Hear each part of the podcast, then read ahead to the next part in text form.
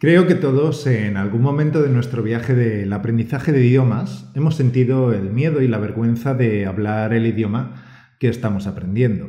Hay muchos factores psicológicos que incrementan este miedo. Entre los oyentes de español automático también hay profesores de español, tanto nativos como no nativos. A lo largo de los dos últimos años hemos recibido muchos emails y comentarios en los que nos cuentan que se sienten inseguros con su español. Hoy vamos a hablar sobre cómo superar este miedo, cómo aumentar tu confianza y seguridad a la hora de hablar español. Bienvenido a otra sesión de Español Automático, un podcast que te ayudará a pasar del estado de entender español al estado de hablar español sin esfuerzo. Ahora tu anfitriona. Le encantan las pelis de acción y la pizza. Caro Martínez. Hola figura, ¿cómo va todo? Hola campeón, ¿qué tal el comienzo de la semana? Espero que genial. Nosotros ya casi estamos instalados en nuestro nuevo piso. Todavía nos faltan algunos muebles por comprar y montar, pero ya casi, casi estamos. Bueno, te tengo que decir en secreto que me chifla montar muebles. Yo creo que podría trabajar en IKEA como montadora de muebles. Es que me lo paso pipa. En serio. Es cierto, lo puedo confirmar. A Caro dale un martillo y un destornillador y estará encantada de la vida. sí, la verdad es que sí. Oye, hemos recibido un mensajito súper chulo de uno de nuestros oyentes, Jonas de Brasil, que nos escribe lo siguiente. Caro, desde hace un mes más o menos encontré tus podcasts en YouTube por casualidad y si te digo la verdad, encontré la herramienta que necesitaba para mejorar mi español. Llevo estudiando español desde hace un año y cuatro meses y siempre me pregunto si estoy en el rumbo correcto hacia el éxito de hablar español de forma correcta y fluida. Desde que empecé a escuchar tus podcasts siento que estoy en el camino correcto. Quiero que sepas que sigo tus recomendaciones al pie de la letra y veo que eso me ayuda muchísimo a pasar del estado pasivo de entender español al estado activo de hablar español. Tu método natural realmente trae resultados increíbles. Jonas sigue diciendo, Estudio español porque llegar a hablar español es un sueño que quiero cumplir. Claro, quiero que sepas que me estás ayudando a cumplir ese sueño. Todos los días escucho tus podcasts sobre la marcha, mientras me ducho, desayuno, de camino a la, universidad, en el autobús, en la pausa del almuerzo y poco antes de dormir. Leo también las transcripciones. Me chiflan tus consejos, recomendaciones y tu voz, claro. Eres la leche, Caro. Con lo que enseñas en tus podcasts nunca voy a tirar la toalla. Voy a seguir estudiando español, siempre pedaleando para alimentar ese sueño de hablar español con fluidez y sin esfuerzo. Muchísimas gracias. Un abrazo caluroso, Jonas de São Luís, que es la capital del estado Maranhão, Brasil. Jonas, muchísimas gracias por tu mensajito y tus palabras tan calurosas. Primero, muchas gracias por tu confianza y por aplicar lo que estamos enseñando. Has dicho que aplicas nuestros consejos al pie de la letra y que has notado que eso te ayuda muchísimo a pasar del estado pasivo de entender español al estado activo de hablar español. Y esta frase, tu testimonio, está alineado con el tema del podcast de hoy. Sí, porque el cometido de español automático es ayudar a nuestros oyentes a pasar del estado pasivo de entender español al estado activo de hablar español con soltura no es nada fácil, exige algo de tiempo, compromiso y requiere aplicar un método correcto para lograr hablar español con confianza y seguridad. Sí, encanto. Sé que hablar español con fluidez es importante para ti. Si no lo fuese, no nos estarías escuchando ahora mismo, ¿verdad? Y sé también, por mi propia experiencia como estudiante de idiomas, que no es un camino fácil, ni tampoco corto, pero se puede lograr. Tú puedes lograrlo, como ya lo han logrado muchos de nuestros oyentes y estudiantes de nuestros cursos. Ahora bien, entre nuestros oyentes también se encuentran profesores de español, tanto nativos como no nativos. A veces recibimos emails de profesores de español no nativos en los que nos confiesan que sienten este miedo, que se sienten inseguros de su nivel de español. Bueno, yo quiero decirte que es normal y totalmente comprensible. Cuando yo enseñaba inglés en un instituto de Madrid, a veces también me sentía insegura. Incluso tenía algunos alumnos que hablaban mejor inglés que yo, porque su padre era inglés y su madre española. Bueno, es verdad que tenían una ventaja sobre mí, pero eso no me desanimó. Si esta es tu situación, si enseñas español y sientes miedo o vergüenza cuando tienes que hablar español, pues estate atento, atenta, porque hoy te daremos algunas pistas sobre cómo reforzar tu confianza y cómo seguir mejorando si todavía no hablas español con fluidez. Hace unos meses he leído un post de Elizabeth eh, del blog Spanish Mama titulado Letting Go of Language Fear, Teaching Spanish When You Don't Speak It Perfectly. Es decir, líbrate del miedo, cómo enseñar español cuando no lo hablas a la perfección. Y Elizabeth comienza así. Tengo una confesión. Me siento insegura con mi español. Me siento insegura especialmente cuando estoy con gente que sabe que lo enseño. ¿Hablar con mis amigos nativos en español? Ningún problema. ¿Enseñar español a principiantes? Ningún problema. Pero si estoy con otro profesor que habla mejor español que yo, entonces mi nivel literalmente se derrumba. Mi corazón se acelera y puedo darme cuenta de cómo los errores salen de mi boca. Quiero aclarar que al menos me doy cuenta de mis errores, pero por alguna extraña razón no los puedo evitar. Elizabeth sigue con una confesión más. Otra confesión. Odio escribir en español en los foros para profesores. Con los amigos puedo intercambiar mensajes y chatear todo el día, pero escribir en los grupos de Facebook en los que los amantes de la gramática esperan impacientemente para ayudarme a mejorar mi español, no, gracias. Sí, me doy cuenta de que esto no es muy saludable. Sé que debería agradecer los comentarios y el feedback. Al fin y al cabo, terminé aprendiendo español, enseñándolo y educando a mis hijos como bilingües sin planear nada de esto. Debería estar agradecida y abierta a las personas que me ayudan a mejorar. Bueno, Elizabeth, eh, me siento totalmente identificada con lo que sientes y dices, pero en cuanto al feedback obsesivo, pues no. No creo que debas estar agradecida por cada una de las correcciones. Como tú bien has dicho, tú misma te das cuenta de cuándo cometes un error. Quizá incluso tú misma terminarías la frase y al darte cuenta de tu error repetirías la misma frase pero esta vez correctamente.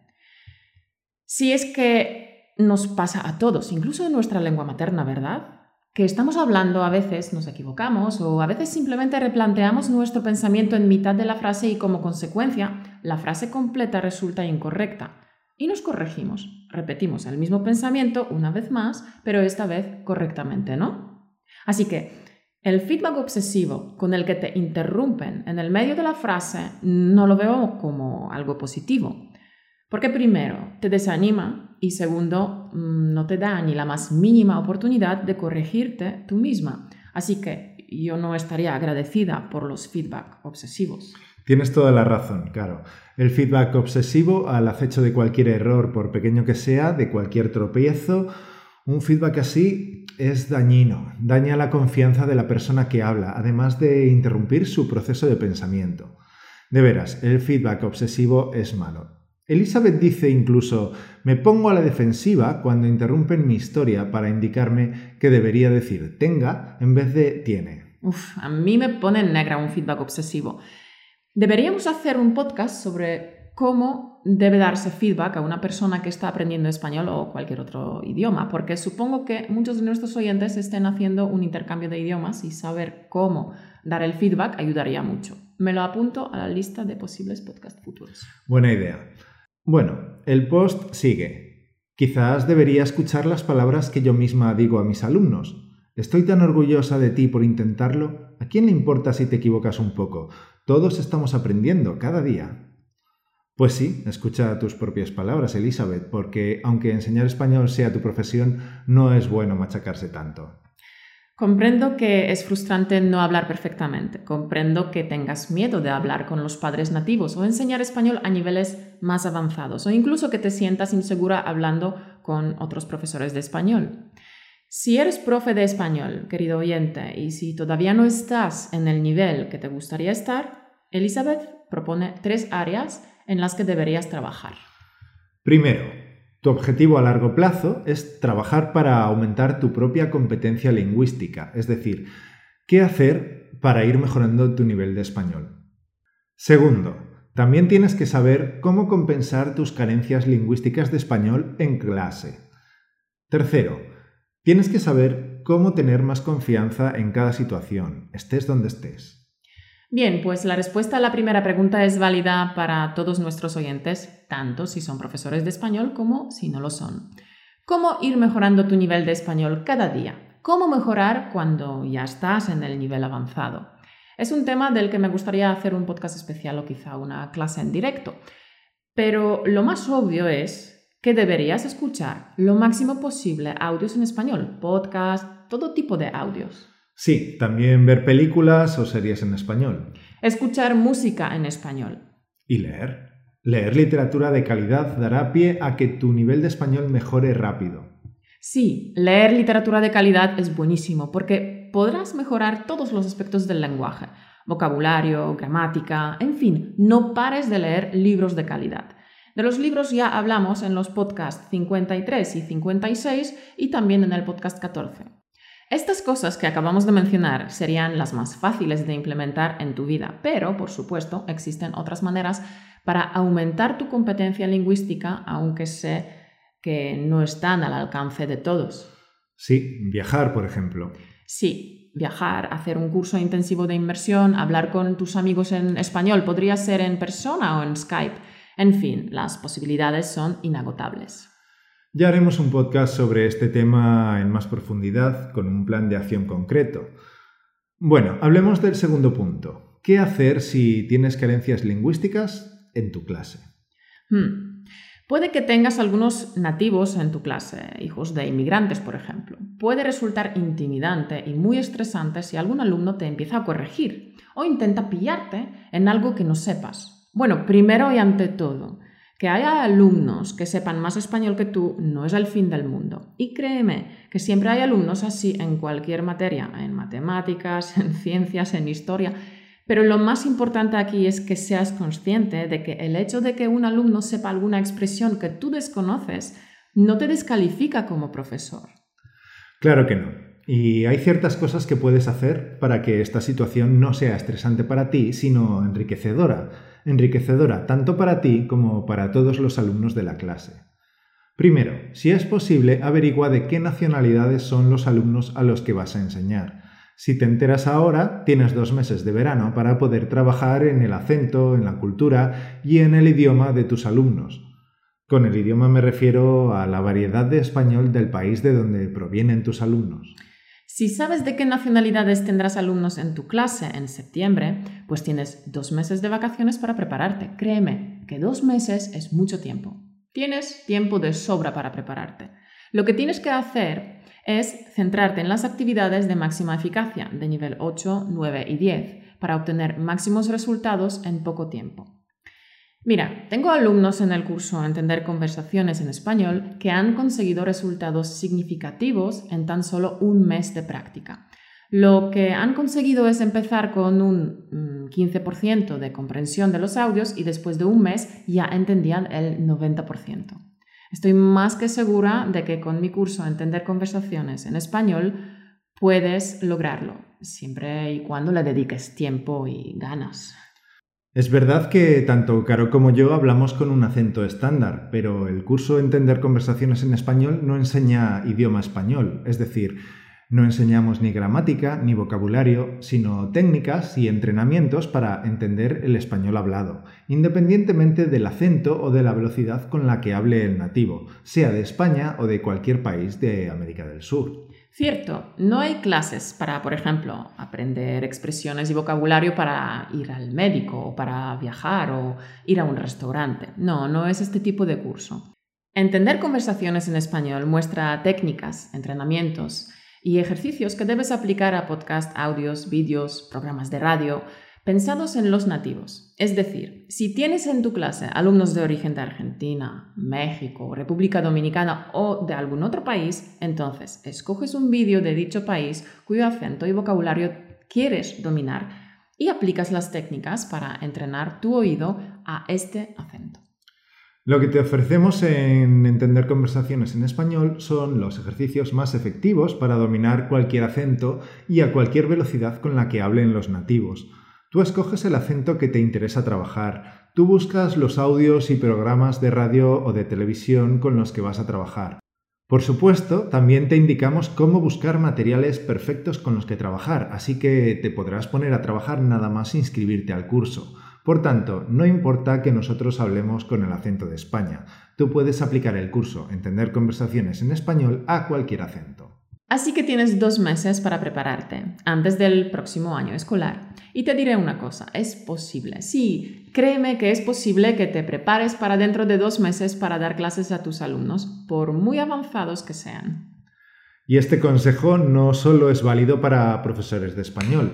Tenemos entre nuestros oyentes a personas que dentro de dos o tres meses van a viajar a México o Chile porque van a trabajar allí unos meses o porque van a pasar un semestre en la universidad porque han conseguido una beca. Si este es tu caso, figura, te aconsejamos que aproveches el tiempo que te queda antes de tu viaje para entrenar tu oído al acento que encontrarás en el país a donde vas. Tres meses es un tiempo suficiente para llegar a entender a cualquier nativo independientemente de la velocidad o del acento con el que hablen. Sí, pero no te vamos a mentir diciéndote que será fácil, porque te espera mucho trabajo. Sin embargo, aplicando las técnicas más efectivas, puedes lograrlo. Nuestros alumnos ya han mejorado su comprensión auditiva, el listening, del 15% al 90%, pero además me han confirmado que también empezaron a hablar. Sí, todo es cuestión de seguir el método adecuado y de las ganas que pongas en ello. Mira, uno de nuestros alumnos, Marc Antoine, se apuntó a entender conversaciones en español a principios de mayo porque necesitaba mejorar rápido su español ya que a finales de mayo tenía planeado venir a España para trabajar como voluntario. Marc-Antoine trabajó intensamente y su viaje no solo ha sido un éxito, sino que incluso le entrevistaron en la radio española. Estamos muy orgullosos de sus resultados. Dar una entrevista en la radio no es fácil y desde luego Marc-Antoine estuvo hablando sin parar, sin detenerse. Sí, la verdad es que la entrevista está genial. Dejaremos el link en el blog para que la puedas escuchar, figura. Sí, bueno, encanto. Sé que ahora mismo estás impaciente por comenzar ya.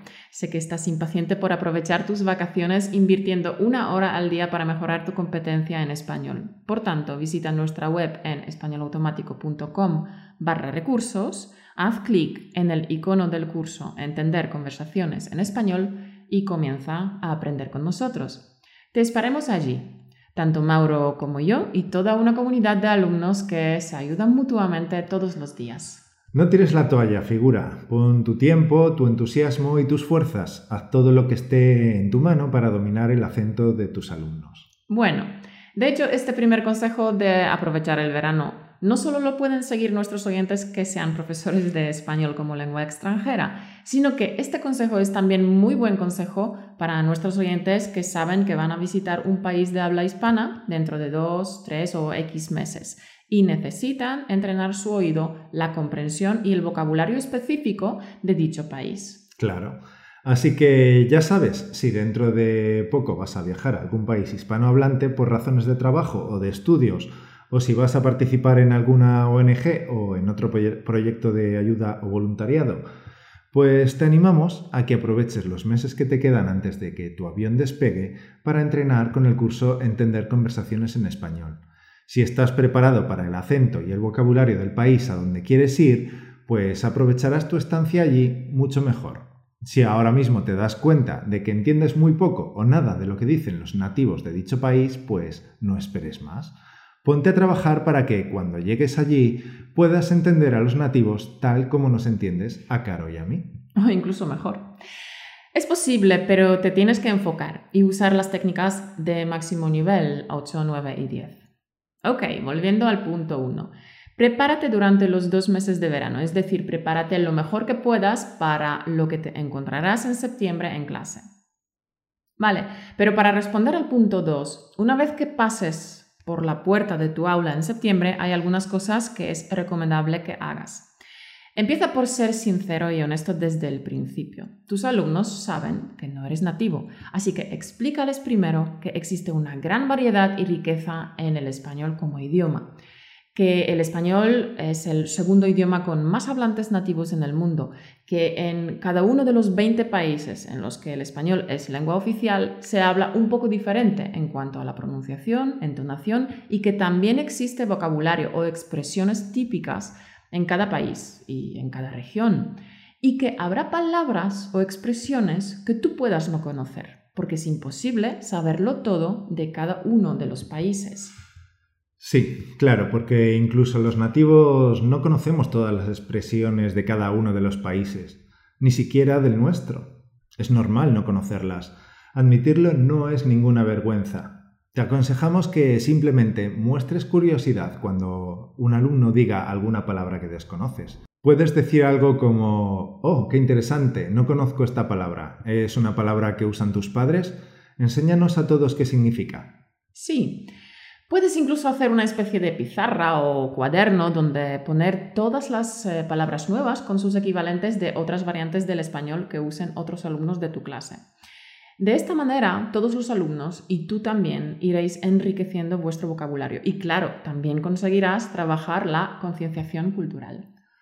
También es importante que hables con los alumnos nativos. Puedes hablar con ellos aparte si quieres es importante establecer ciertas reglas de cómo los alumnos nativos pueden corregirte, en qué momento y de qué manera, para no interrumpir el trabajo y la concentración del resto de los alumnos. Sí, eso es muy importante. Y una cosa más. Cuando yo estaba preparándome para enseñar inglés en un instituto de Madrid, tenía miedo. Estaba muy insegura porque no soy nativa inglesa y tampoco he vivido nunca en un país de habla inglesa. Por tanto, mi inglés lo aprendí de los libros, de la tele y de hablar con algunas amigas. Entonces, sé perfectamente cómo te sientes, porque yo me sentía bastante mal. Sentía tanta inseguridad que fui a hablar con mi profe de inglés de la universidad, Diana. Diana es estadounidense y era una de mis profes más queridas de la universidad. Bueno, pues Diana me dijo que era perfectamente comprensible que tenga miedo, pero me dijo, Caro, no es posible que lo sepas todo. Te doy un consejo. Si sigues un libro o un manual que te sirva de guía, recuerda que solo tienes que ir un capítulo por delante de la clase. Y es un consejo brillante. Querido oyente, si estudias, si revisas y dominas el material que luego vas a enseñar a tus alumnos, te sentirás mucho más seguro, estarás más suelto eh, y más seguro. Claro, creo que ya lo hemos dicho en algún podcast o en el curso de entender conversaciones en español. Bueno, no me acuerdo. Pero dijimos que el 90% del éxito está en la preparación. No improvises, prepárate. Haz con antelación en casa todos los ejercicios que les vas a enseñar a tus chavales. Mira el vocabulario, busca sinónimos, explícate en voz alta a ti mismo qué significan dichas palabras. Practica delante del espejo si lo necesitas. Prepárate, Sí, además, si vas a poner algún audio, ten el material preparado para ponerlo de inmediato. Porque si tienes que buscarlo en tu ordenador porque no te acuerdas de la carpeta en la que está, entonces créeme que no solo perderás un tiempo precioso de la clase, sino también el interés y la atención de los chavales. Además, te pondrás súper nervioso. En fin, la preparación es el 90% del éxito. Vamos con el tercer punto, ¿Cómo trabajar tu confianza a la hora de hablar? Aunque es un tema amplio, hoy te podemos sugerir algunas acciones que puedes empezar desde ya. 1. Si haces el ensayo en casa de explicar en voz alta para ti mismo lo que luego quieras decir en clase, te saldrán palabras o expresiones que conoces en tu lengua materna, pero no en español. Búscalas en un diccionario y apréndelas. 2. Si cometes algún error, que no te entre el pánico. No te detengas. Mejor corrígete y sigue adelante. De esta manera enseñarás a los chavales que cometer errores es parte del proceso. 3. Si sientes que no sabes qué responder a un alumno, hazle preguntas. A veces simplemente es difícil entender qué quiere de ti el alumno. Haciendo preguntas adicionales podrás entender mejor cómo responderle. Hay otro aspecto muy importante en hacer preguntas. Recuerda que no tienes por qué saberlo todo. No eres la Wikipedia. Recuerda que muchas veces tu misión como profesor es indicar el camino para que el alumno encuentre las respuestas por sí mismo, despertar su curiosidad, darle herramientas para que sea autosuficiente, enseñarle cómo resolver los problemas por sí mismo. Claro, la capacidad de resolución de problemas es una cualidad necesaria en la vida y en muchas empresas se buscan personas resueltas y resolutivas. Y para terminar el podcast de hoy, ya que es un poco largo, solo una reflexión. Todos los estudiantes de idiomas, Mauro y yo incluidos, en algún momento podemos llegar a sentir vergüenza, miedo, inseguridad, inquietud o incluso ansiedad a la hora de hablar el idioma. Es normal, todos hemos pasado por esta etapa, pero es solo una etapa. Usando herramientas correctas, entrenándote con ejercicios de máxima eficacia de nivel 8, 9 y 10, puedes superar este bache. Es solo un bache, una barrera más, un escalón más que tienes que superar para crecer como persona. Hablar español como un nativo está al alcance de todos, está a tu alcance, encanto. No tires la toalla, únete a la comunidad de nuestros estudiantes y te aseguro que pronto llegarás a entender a cualquier nativo, independientemente de la velocidad o el acento con el que hablen. Yo creo que la profesión de profesor no es nada fácil, pero es tan bonita y tan enriquecedora. Cuando miro en los ojos de mis alumnos y veo cómo se les iluminan cuando por fin comprenden algo, el maravilloso momento del descubrimiento, mi corazón crece. Me siento orgullosa y desconozco otras profesiones, pero creo que no hay muchas más profesiones o trabajos en los que puedas sentir eso. Creo que ya nos acercamos al final del programa de hoy. Muchas gracias por escucharnos. Nos encantaría saber qué opinas sobre el tema de hoy. Cuéntanos tus experiencias como profesor de español. Quizás podrías añadir algún consejo más a lo que hemos compartido hoy. Sí, esperamos tus comentarios. Recuerda que somos una comunidad en la que tú aprendes de nosotros y Mauro y yo de ti, así que esperamos con impaciencia tus comentarios. No te olvides de darle un pulgar arriba, un like, si te ha gustado el vídeo de hoy. Para ti serán solo 3 segundos y para nosotros compensa todo el trabajo que hay detrás de cada vídeo. Si es la primera vez que ves los vídeos de español automático, no te olvides de suscribirte a nuestro canal en YouTube y en iTunes. Y si te gusta el contenido que hay en este canal, nuestros cursos te van a volver completamente loco. Puedes ver toda la información sobre nuestros cursos en españolautomático.com barra recursos. Volveremos a conectarnos la semana que viene. Que tengas una semana maravillosa y súper productiva. Hasta el martes que viene. Chao. Chao.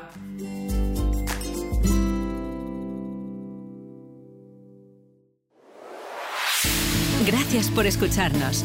Únete a la conversación en españolautomático.com o busca español automático en iTunes.